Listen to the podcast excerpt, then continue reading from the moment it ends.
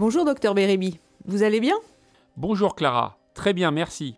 Je voudrais dire que je suis particulièrement content de reprendre le tournage de ces épisodes de mon podcast Merci Docteur après cette longue interruption due au Covid-19. Je veux aussi vous dire que je suis fier d'appartenir au corps médical parce que il a prouvé pendant cette crise qu'il était à la hauteur.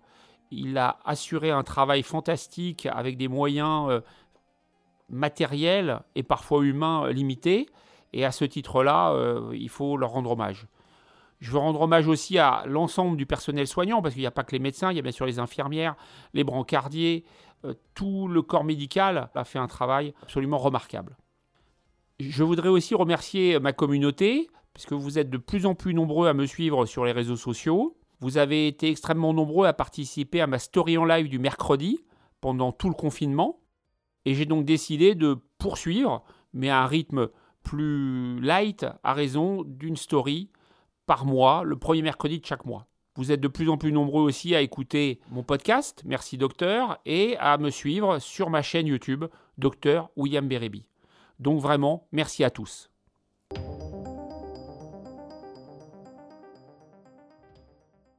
Nous sommes ravis de vous retrouver pour ce nouvel épisode de Merci Docteur, qui est consacré à un sujet un petit peu tabou, puisqu'il s'agit des hémorroïdes et des autres pathologies de l'anus. Le docteur William Berryby va vous expliquer, toujours avec des mots simples, les différentes pathologies qu'il retrouve dans sa pratique quotidienne en proctologie. J'ai l'impression que les personnes qui souffrent d'hémorroïdes sont très nombreuses. Est-ce que les hémorroïdes sont une pathologie fréquente? Euh, En effet, vous avez raison de dire que c'est un petit peu tabou parce que il y a un certain nombre de patients ou de patientes qui ont des symptômes et qui vont mettre longtemps avant de consulter.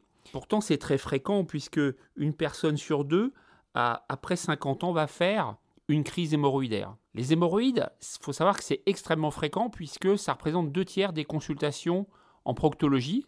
Mais il faut savoir aussi que si on prend le pool de personnes ayant un problème anal, seulement 30% vont consulter.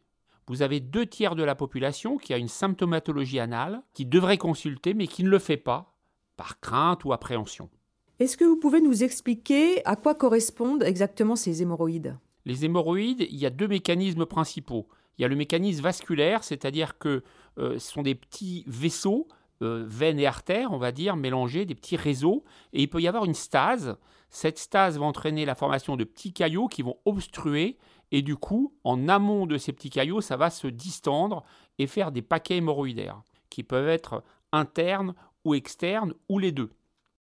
Le deuxième mécanisme, c'est l'explication mécanique, c'est-à-dire qu'il y a un tissu de soutien qui tient ces vaisseaux, et si ce tissu lâche un peu, eh bien à ce moment-là, les hémorroïdes vont avoir tendance à s'extérioriser, et donc on va avoir, dans ce cas-là, ça peut aboutir jusqu'à la formation d'un prolapsus hémorroïdaire.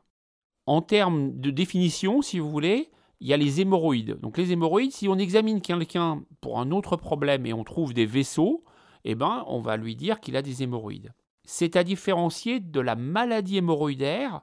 On parle de maladie hémorroïdaire lorsqu'il va y avoir des symptômes, quand le patient va avoir des douleurs ou des saignements. Voilà, donc il y a hémorroïde d'un côté, maladie hémorroïdaire de l'autre. Dans le premier cas, il n'y a pas de symptômes. Dans le deuxième cas, il y a des symptômes. Est-ce que vous pouvez nous dire si la maladie hémorroïdaire peut être grave?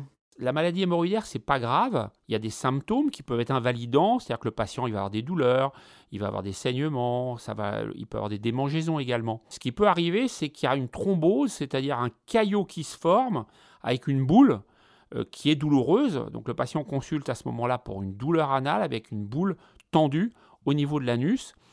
Et il faudra traiter ça, bien évidemment, avec les mesures adaptées. La conséquence de cette thrombose, c'est qu'il va y avoir des replis de peau qui peuvent se former, qu'on appelle des marisques, M-A-R-I-S-Q-U-E, des replis de peau qui peuvent être gênants pour l'essuyage, etc. Donc là non plus, c'est pas grave, mais c'est gênant. Donc on est plus globalement dans une pathologie gênante que dans le cas d'une pathologie grave. Alors dans les formes les plus sévères, il peut y avoir ce qu'on appelle la thrombose du prolapsus ou prolapsus thrombosé, c'est-à-dire que les hémorroïdes sortent il y a un caillot qui se forme et là, du coup, il y a un gros paquet euh, à l'extérieur de l'anus qui est euh, violet et qui, là, pour le coup, est très douloureux. Donc il faut avoir à l'esprit que la maladie hémorroïdaire ne dégénère jamais. C'est une question que j'ai souvent de mes patients. Est-ce que c'est grave? Est-ce que ça peut évoluer vers un cancer? Non, la maladie hémorroïdaire n'évolue pas vers un cancer. En revanche, l'erreur fréquemment commise, et ça c'est vraiment très dommageable, c'est qu'un patient a des saignements. Il va, euh, par euh, donc crainte, comme je l'ai dit tout à l'heure, de consulter, il va à la pharmacie et il va s'auto-médiquer.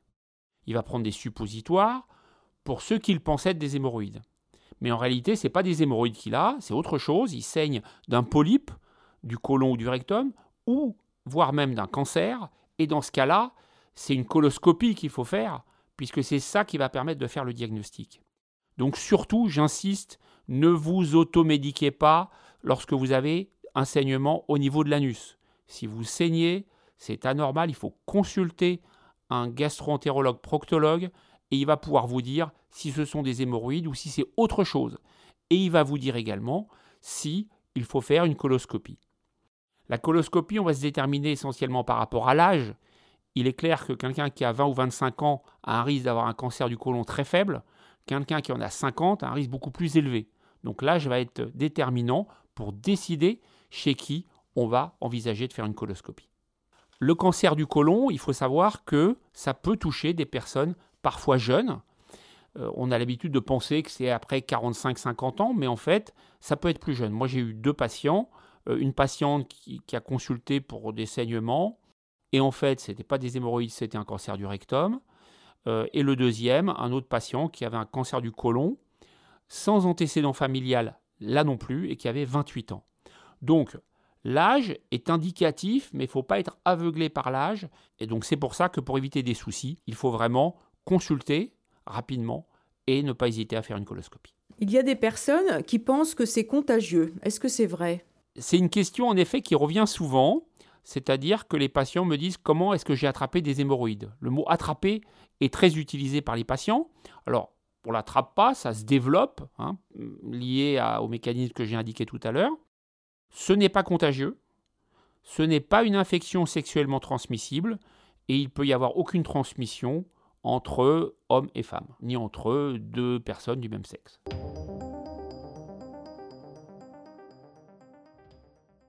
Vous nous avez expliqué que les principaux signes étaient la douleur et les saignements. Et est-ce que quand on a mal à l'anus, ce sont forcément des hémorroïdes? Alors non. Euh, lorsque quelqu'un a mal à l'anus, ça peut être plusieurs causes. Alors déjà, précisons que la maladie hémorroïdaire, elle va faire mal de deux manières. Soit c'est ce qu'on appelle la crise hémorroïdaire, c'est-à-dire que le patient va avoir mal au moment de la selle pendant 2 à 4 heures en général, et donc c'est un phénomène de congestion au niveau des hémorroïdes. Et puis, deuxième mécanisme douloureux, c'est la thrombose hémorroïdaire, donc un caillot se forme et ça fait donc cette fameuse boule douloureuse tendue au niveau de l'anus. Donc voilà les deux mécanismes de douleur au niveau de l'anus liés à la maladie hémorroïdaire. Alors parfois, la thrombose hémorroïdaire peut se rompre spontanément, avec un écoulement de sang qui va bien sûr euh, inquiéter le patient. Et dans ce cas-là, ça va le soulager et ça va quasiment régler son problème. Maintenant, en dehors de la maladie hémorroïdaire, il y a plusieurs autres causes, bien sûr, de douleur. Et là, il y a un abus de langage parce que souvent, le patient vient en consultation en me disant j'ai des hémorroïdes. Mais en fait, cette douleur, parfois, correspond à autre chose. Alors, il y a plein de causes, mais je vais vous en donner déjà deux principales.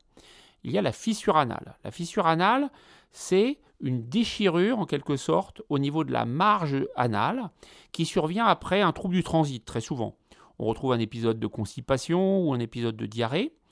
Et progressivement, le patient va voir apparaître une douleur lié à une hypertonie sphinctérienne, c'est-à-dire que le muscle anal va être sous tension lorsque le patient va à la selle. Alors là, c'est très caractéristique parce qu'il y a une douleur à trois temps. À trois temps, ça veut dire que le patient va avoir mal au moment de la selle, la douleur va disparaître et va réapparaître quelques heures plus tard. Donc ce rythme à trois temps est très caractéristique d'une fissure anale, qui est également une cause très fréquente de douleur de l'anus. Autre catégorie de causes, les infections de l'anus, donc c'est-à-dire les fistules et les abcès de l'anus. Alors là, on va avoir une douleur qui va être différente. C'est une douleur qui va être pulsatile, violente, insomniante, c'est-à-dire le patient va bien décrire le fait qu'il n'arrive plus à dormir. Il peut y avoir parfois un écoulement en cas de fistule, donc on va retrouver, il va retrouver du pu par exemple dans son sous-vêtement. Ces fistules et abcès peuvent être accompagnés de symptômes pelviens, c'est-à-dire que le patient peut avoir des difficultés à uriner ou à aller à la selle avec un, blocage. Et enfin, bah, comme c'est une infection, bah, il y a du pu et il y a de la fièvre très souvent. Alors pas dans la fistule euh, en général, mais davantage dans l'abcès. À ce moment-là, il y a un contexte fébrile qui peut aller de 38 euh, jusqu'à 40 degrés Celsius. Pourquoi ça fait si mal Et pourquoi il y a de la fièvre? Parce que finalement, c'est une collection qui est fermée. C'est-à-dire que ça ne s'écoule pas, donc vous avez une boule qui va gonfler progressivement et ce pus va s'accumuler, il ne peut pas se drainer. Donc c'est le même mécanisme pour un abcès par exemple. Donc une infection en circuit fermé, si je puis dire, va entraîner des douleurs violentes et de la fièvre. Si on se résume, vous nous avez donc parlé des hémorroïdes, des fissures et des abcès. Est-ce que vous rencontrez dans votre pratique d'autres causes? Alors il y a effectivement, hormis ces trois causes principales, d'autres causes. Alors il y a des causes qui vont être relativement faciles à identifier. Il y a des causes traumatiques. Alors ça peut être la sodomie ou bien une pénétration avec un objet qui peut être une cause de douleur. Donc ça, c'est relativement facile euh, à identifier par l'examen et puis par l'interrogatoire, bien sûr. Il y a des fois également euh, les ulcérations thermométriques, c'est-à-dire la personne va prendre sa température par voie rectale et va se créer une plaie qui peut d'ailleurs parfois saigner. Donc ça se voit un peu moins qu'avant parce que maintenant on, prend la température avec des moyens différents, hein, euh, frontal, auriculaire, etc. Alors il y, a, également deux autres causes à connaître, les infections sexuellement transmissibles. Alors ça peut être une infection par l'herpès simplex, en général de type 2, et ça va se traduire par une sensation de brûlure au niveau de l'anus. Et à l'examen, on va retrouver des petites vésicules qui sont caractéristiques. Lorsqu'on a l'habitude, on identifie ça relativement facilement. Puis en général, on retrouve une histoire d'infection herpétique chez le patient ou chez le conjoint. Il y a également des infections sexuellement transmissibles à gonocoque, et puis vous pouvez avoir un autre germe qui est le chlamydier. Donc les infections sexuellement transmissibles, les IST, donc faut y penser. Et puis, il y a également le kiss pilonidal. Alors le kiss pilonidal, qu'on appelait avant sinus pilonidal, c'est euh, le fait qu'il y a un poil dans le sillon fessier qui va se retrousser et ça va du coup créer une inflammation au niveau du derme et ça va du coup autour de ça aboutir à la constitution d'une infection avec du pus qui va se constituer. Le patient va ressentir une douleur qui va être très progressive, de plus en plus forte au niveau du coccyx, et progressivement il va sentir une tuméfaction se développer. Voilà, donc ça c'est une autre cause, mais là on va avoir une douleur qui va être plus progressive, qui ne va pas être brutale.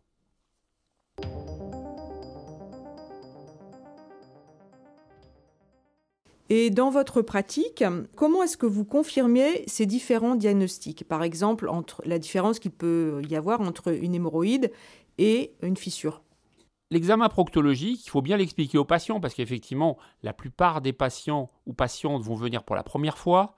Donc c'est un examen qui n'est pas très agréable, mais il faut mettre en confiance euh, le patient et lui expliquer que finalement, d'abord pour un gastro-entérologue, c'est un geste de base comme un soin dentaire pour un dentiste. Bon, sauf qu'on n'est pas tout à fait dans la même zone. Et puis, euh, s'il est fait dans de bonnes conditions, avec euh, doigté, bah, c'est un examen qui n'est pas douloureux. J'insiste, un examen proctologique bien fait ne fait pas mal. Un examen proctologique, il faut savoir qu'il y a trois temps. Il y a d'abord, on fait appel à son œil, c'est-à-dire on va observer ce qu'on appelle la marge anale. On va écarter un petit peu les plis, on va regarder. Et là, on va voir différentes choses. On peut voir bien sûr une thrombose hémorroïdaire, c'est-à-dire un caillot qui s'est formé au niveau de l'hémorroïde. On peut voir un kyste c'est-à-dire cette inflammation au niveau du, sillon fessier, avec une boule euh, inflammatoire un petit peu rouge. Et puis, on va rechercher une fissure anale, qui est une cause extrêmement fréquente hein, de douleur de l'anus. Et cette fissure anale va être généralement, donc c'est une perte de substance donc une ulcération comme une plaie un petit peu, qui va être soit dans la région intérieure, donc vers les organes génitaux externes, soit dans la région postérieure, c'est-à-dire dans le prolongement du sillon fessier. Si par contre la fissure anale elle est ni antérieure ni postérieure, et qu'elle est latérale, là ça doit nous orienter vers une infection sexuellement transmissible. On va également observer un bombement qui pourra être aidé par le palpé bien sûr et voir si ce bombement ne pourrait pas correspondre un éventuel abcès. On peut également des fois retrouver des ulcérations, hein, des, petites ulcérations sointantes, et dans ce cas-là, on évoquera un herpès de l'anus. Et puis enfin, dernière chose que notre œil euh, peut constater, c'est un écoulement de pus au niveau de la marge anale, et dans ce cas-là, ça nous évoque une fistule de l'anus. On va également, donc comme je l'ai dit, palper autour de l'anus pour rechercher une collection, et on va également palper l'aine, les aines. Et on peut avoir deux situations. On peut trouver des ganglions, c'est-à-dire une espèce de boule, au niveau de l'aine, qui, si elle est douloureuse, nous évoque une infection herpétique. Si quelqu'un a une douleur anale et qu'on trouve un ganglion qui va être un peu dur et qui va être indolore, là, ça va nous évoquer une cause rare, voire très rare de douleur de l'anus, qui est le cancer de l'anus. Les caractéristiques, c'est que ça touche la personne âgée, voire très âgée, c'est-à-dire au-delà de 70-75 ans. C'est très rare avant, et c'est à différencier du cancer du rectum, qui lui est plus haut situé et se diagnostique à la coloscopie. Le cancer de l'anus va se traduire par une zone ulcérée au niveau de la marge anale, qui a comme caractéristique d'être indolore, c'est-à-dire qu'on va appuyer et le patient n'aura aucune douleur, contrairement à la fissure anale classique, si je puis dire, qui elle est douloureuse. Et le fameux toucher rectal, est-ce qu'il est vraiment nécessaire quand on a un problème au niveau de l'anus? Le toucher rectal, c'est un geste important évidemment de l'examen proctologique, mais il n'est pas systématique. Je vous donne un exemple. En cas de fissure anale, le patient a mal. On écarte l'anus, on voit la fissure, donc on a le diagnostic. Donc on ne fait pas de toucher rectal à ce moment-là, puisque ça n'a pas vraiment d'utilité, et d'autre part, ça va être douloureux. Donc c'est pas systématique. Mais toutefois, c'est quand même un, ça fait quand même partie de l'examen proctologique. Donc le toucher rectal, ça va nous permettre par exemple de sentir un bombement à l'intérieur qui va nous orienter vers une fistule ou vers un abcès de l'anus. On peut aussi, au toucher rectal, retrouver une tumeur du bas rectum ou du canal anal. Il y a une troisième situation particulière qui est la constatation d'un fécalome. Alors le fécalome, on va avoir affaire à un patient très âgé, souvent euh, très sédentaire, voire grabataire, qui se plaint d'avoir de la diarrhée ou de plus arriver à contrôler ses selles, d'avoir une fuite anale permanente. Et là, en l'examinant, on va trouver un bouchon de matière fécale. Et c'est ce bouchon qui explique que l'eau qui est à l'intérieur sorte et à ce moment-là entraîne cette fausse diarrhée. Voilà, donc ça c'est une surprise euh, de l'examen proctologique et en particulier du toucher rectal chez la personne très âgée. Le troisième temps, on fait à nouveau appel à notre œil. Là, on va introduire un anuscope. Donc l'anuscope, c'est un appareil qu'on met dans l'anus et on va éclairer l'intérieur pour regarder. Alors on peut trouver une tumeur du bas du rectum, par exemple. On peut trouver également une rectite, c'est-à-dire une inflammation du rectum qui peut être en rapport avec une infection sexuellement transmissible. Dans cette situation d'IST, on va faire systématiquement une sérologie VIH, une sérologie de la syphilis, une sérologie chlamydier et une sérologie du virus de l'hépatite B et du virus de l'hépatite C. L'anuscopie va aussi nous permettre de visualiser une éventuelle rectite inflammatoire qui pourrait s'intégrer dans le cadre d'une rectocolite hémorragique. Enfin, bien sûr, l'anuscopie va nous permettre de visualiser les hémorroïdes internes, de préciser le stade, ça peut être un stade 1, 2, 3 ou 4. Et en fonction du stade, cela va nous permettre de déterminer le traitement de fond le plus adapté. Et puis dernier point, lorsqu'on veut regarder un peu plus haut, on peut utiliser un rectoscope qui va nous permettre d'explorer l'intérieur jusqu'à une longueur de 15 cm. Et là, c'est différent de la coloscopie puisque ça se pratique au cours de l'examen proctologique. Donc la région de l'anus est une région très sensible. Je voulais savoir si une douleur de l'anus pouvait être aussi due à un problème neurologique. Oui, tout à fait. Il y a plusieurs causes neurologiques possibles. Donc c'est beaucoup plus rare, évidemment, ce n'est pas des causes fréquentes de douleur de l'anus, mais il y a le syndrome des rollers, par exemple, qui est une douleur rectale, anorectale, qui va se euh, manifester en position assise. Donc ça, c'est une grande caractéristique. Donc ça peut être position assise, prolongée, ou par exemple les personnes qui font du vélo d'une façon prolongée.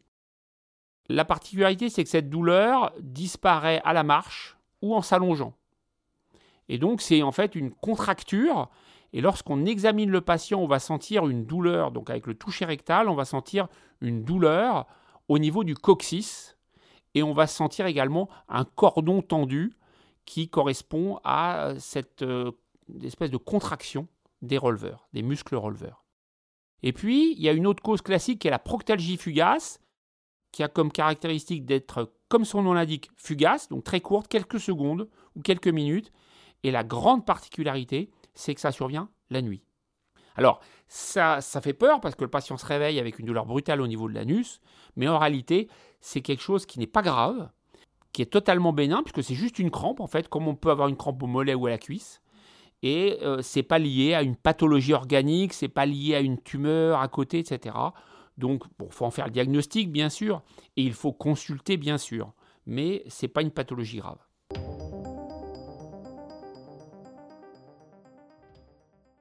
Une fois que vous avez fait euh, l'examen clinique et que vous avez diagnostiqué des hémorroïdes, quel traitement euh, mettez-vous en place? Alors d'abord, je vais parler bien sûr de la complication la plus douloureuse qui est la thrombose hémorroïdaire.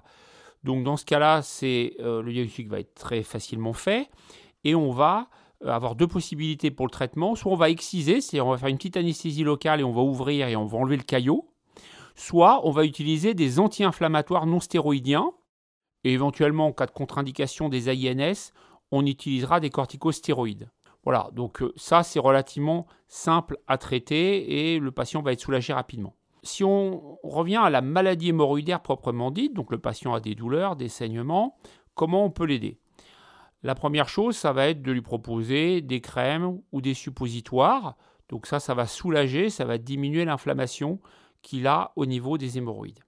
Deuxième produit utile, c'est ce qu'on appelle les vénotoniques. À raison de 2 à 3 grammes par jour, ça va soulager les symptômes de la maladie hémorroïdaire, donc notamment les douleurs et les saignements. Donc ces produits, donc ces vénotoniques, peuvent être utilisés en cure courte, donc ça n'a pas d'intérêt à les prendre au long cours. On voit parfois des patients qui prennent ça en continu, mais ça n'a pas d'intérêt pratique.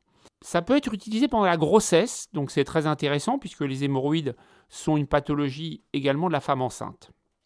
Il y a également, parallèlement à la diosmine, il y a le ginkgo biloba qui est très connu et qui peut également être utilisé et qui donne des résultats identiques à celui de la diosmine. Il faut pas oublier une mesure importante qui est de régulariser le transit. Parce que souvent, les patients qui ont une maladie hémorroïdaire sont constipés et donc là aussi, il faut les aider pour avoir retrouvé un transit plus normal. Alors pour ça, on va leur demander de consommer des fibres, donc légumes, fruits et puis céréales pour avoir un transit plus régulier, boire également, s'hydrater suffisamment. Et puis si ça ne suffit pas, on va utiliser un laxatif doux. Donc moi j'utilise beaucoup euh, l'ispagule qui est une plante, le psyllium, et qui va favoriser euh, d'une façon douce euh, une reprise d'un transit plus régulier. Pour le traitement des hémorroïdes, est-ce qu'on peut également utiliser les plantes? Oui, les plantes peuvent avoir un intérêt. Moi, j'ai euh, comme habitude de dire à mes patients que lorsqu'il y a une plante qui fonctionne, j'ai rien contre son utilisation et j'utilise fréquemment, par exemple, l'ispagu ou l'amande poivrée pour d'autres problèmes. En termes euh, de maladies hémorroïdaires, il y a l'amamélis et le petit hou qui ont une utilité, qui existent sous forme de crème ou de comprimés et qui peuvent donc euh, avoir un, résultat tout à fait intéressant dans l'amélioration des symptômes. Si je comprends bien, ce que vous venez de nous expliquer correspond au traitement des symptômes. Existe-t-il un traitement de fond des hémorroïdes? Tout à fait. Le traitement symptomatique, c'est très bien, ça aide le patient, il va être soulagé en termes de douleur et en termes de saignement, mais ça ne permet pas de stabiliser ou de faire régresser les hémorroïdes.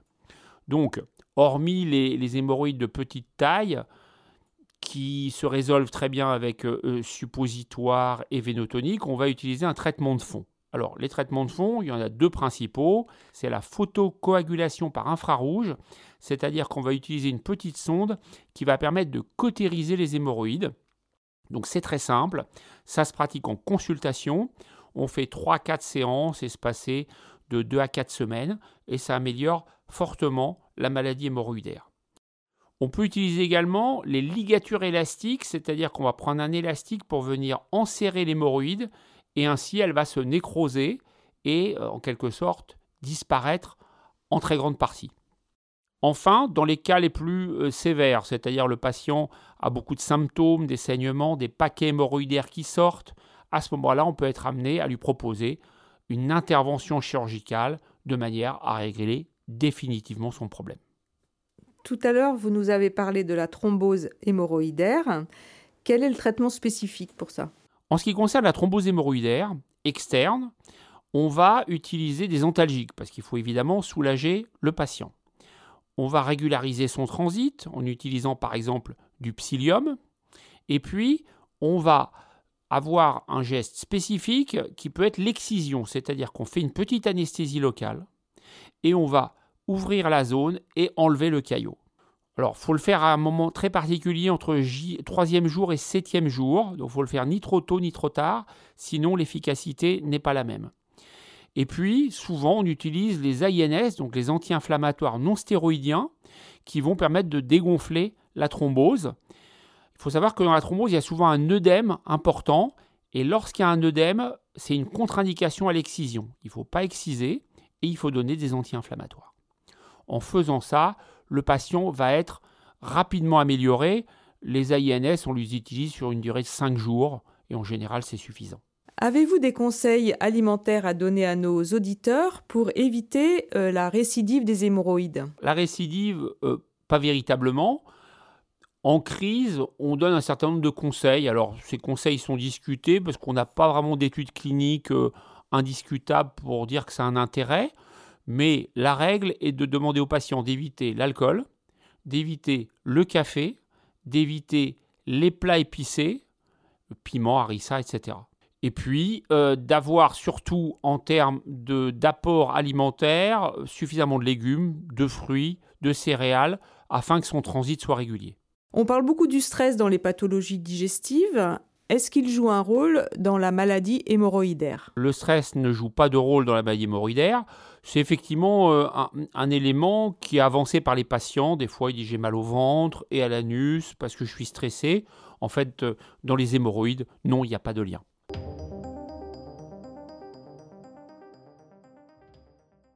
Concernant le traitement des hémorroïdes, vous avez été très complet. Est-ce que vous pouvez nous dire un mot de la fissure anale?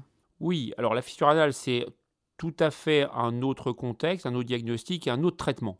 Alors, on va utiliser là aussi des antalgiques parce qu'il faut soulager le patient. Il faut régulariser le transit parce que souvent le patient est constipé. Donc, on va utiliser ce qu'on appelle des laxatifs de l'Est type ispagule, donc le psyllium dont je vous ai parlé tout à l'heure. On peut utiliser aussi des macrogols si on le veut. On va également utiliser quelque chose d'important qui est une pommade anesthésiante, de la xylocaïne en fait, comme le produit qu'on utilise pour faire une anesthésie de la gorge par exemple, eh bien on peut l'utiliser sous forme de pommade, enfin de gel qu'on va appliquer sur la fissure et ça a un effet intéressant. Également, comme il y a une part inflammatoire importante dans la fissure anale, on va utiliser des anti-inflammatoires, donc des INS, qui vont permettre de désinflammer et donc de participer à la possible fermeture de cette fissure anale. Lorsque le patient consulte au début, c'est-à-dire au cours du premier mois, on obtient à peu près 70% de cicatrisation. Si le patient attend longtemps, ce qui arrive malheureusement puisque les patients des fois sont réticents à venir consulter un proctologue, eh à ce moment-là, euh, le taux de cicatrisation diminue fortement. Dans ces cas, on est souvent amené à envisager une intervention chirurgicale qui consiste tout simplement à enlever la fissure.